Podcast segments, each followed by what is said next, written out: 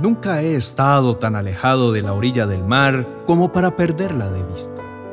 Posiblemente mi poca experiencia en naufragios proviene apenas de mi imaginación, combinada con uno que otro filme o documental, en el que otra persona cuenta su experiencia y yo trato de entenderla desde la comodidad del sofá de mi casa, con agua potable a la mano y a salvo del inclemente del sol.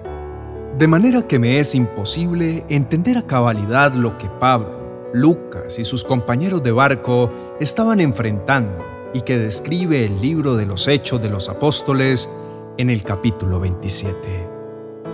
La historia empieza con la petición de Pablo de comparecer ante el emperador romano, pues había sido apresado por causa de las acusaciones de los principales sacerdotes y los líderes judíos que pedían que lo condenaran a muerte.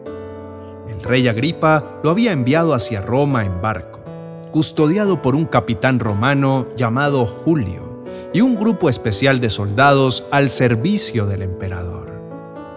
Zarparon en un barco que recorría los puertos de Asia y al llegar a Sidón, Julio, quien era un hombre gentil, había permitido a Pablo visitar a sus amigos en Sidón y también permitió que ellos lo atendieran.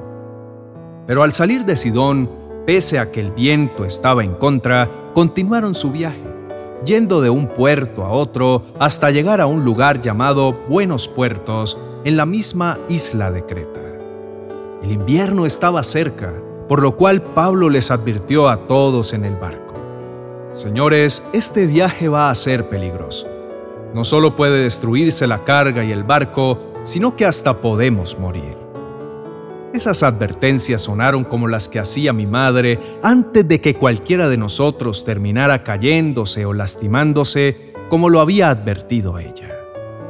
Pero el capitán de los soldados no le hizo caso a Pablo, sino que decidió seguir el viaje, como insistían el dueño y el capitán del barco.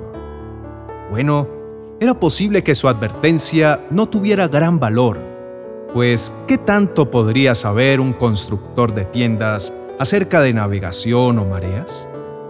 Tal vez si hubiese sido Pedro, lo habrían considerado.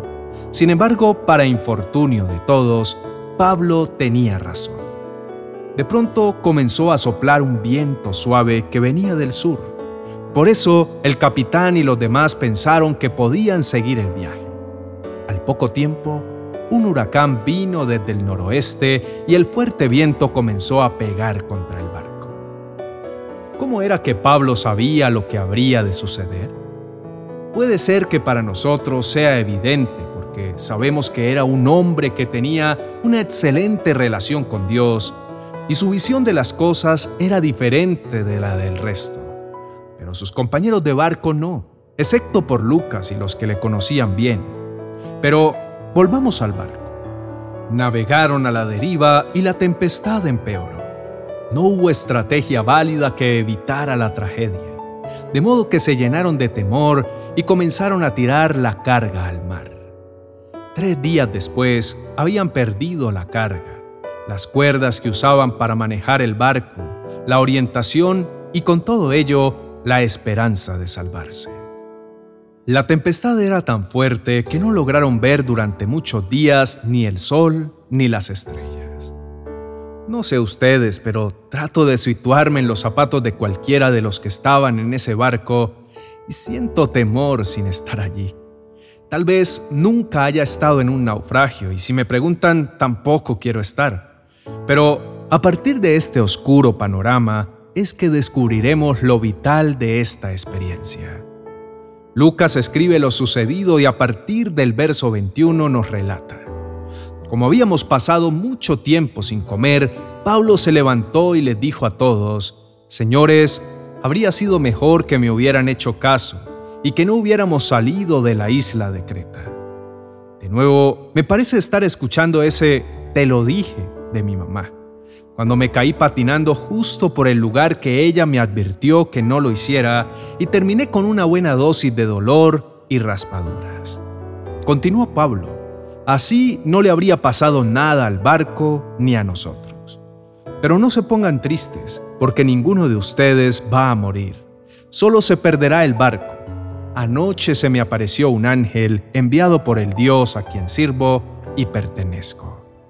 El ángel me dijo, Pablo, no tengas miedo porque tienes que presentarte ante el emperador de Roma. Gracias a ti, Dios no dejará que muera ninguno de los que están en el barco. Así que, aunque el barco se quedara atascado en una isla, alégrense, pues yo confío en Dios y estoy seguro de que todo pasará como el ángel me dijo. Pablo no solo tenía una palabra de aliento, verdadera y fiel, sino que gracias a sus oraciones, cada uno de los hombres que estaban en ese barco conservaría la vida. Ese es el poder que proviene del recurso de la oración de un hombre que tiene fe en Dios. Aunque Pablo estaba expuesto al mismo riesgo que los demás, tenía una gran ventaja sobre el resto. El consuelo de la confianza en que Dios estaba con él y tendría cuidado de llevarlo con bien. Por lo cual, Dios le fortaleció con una palabra de ánimo en medio de la prueba. Dios no detuvo la tormenta, ni evitó que el barco fuera destruido o la carga no se perdiera, pero sí guardó la vida de cada una de las personas que tuvieron que enfrentar esa tormenta. Puede ser que sintamos por momentos que hemos entrado en tormentas por causa de alguien más, como sucedió con Pablo, o por causa propia, como era el caso del capitán y el resto de los presentes en la embarcación. Pero aunque las pérdidas parezcan muchas, hemos de conservar nuestra integridad porque contamos con los recursos divinos de la fe y la oración, que tal vez para otros permanecen ocultos en el momento de su angustia. Dios jamás abandona a sus hijos, sino que nos consuela en medio de cualquier adversidad y nos llena el corazón de esperanza, sabiendo que con su ayuda saldremos victoriosos siempre. Oremos al Señor diciendo, Amado Dios, sabemos que en ocasiones las tormentas han sido causadas por nuestra insistencia en seguir nuestra voluntad antes que la tuya y por la falta de atender a tu consejo. Pero hoy deseamos agradecerte por todo lo que has hecho por nosotros en cada oportunidad en la que hemos estado en riesgo y también en cada momento de calma. Te alabamos por tu inmenso amor que se manifiesta en las múltiples oportunidades que nos das para hallarte. Bien sea que elevemos una oración a viva voz o simplemente supliquemos desde lo profundo de nuestro corazón. Tú escuchas cada uno de nuestros pedidos.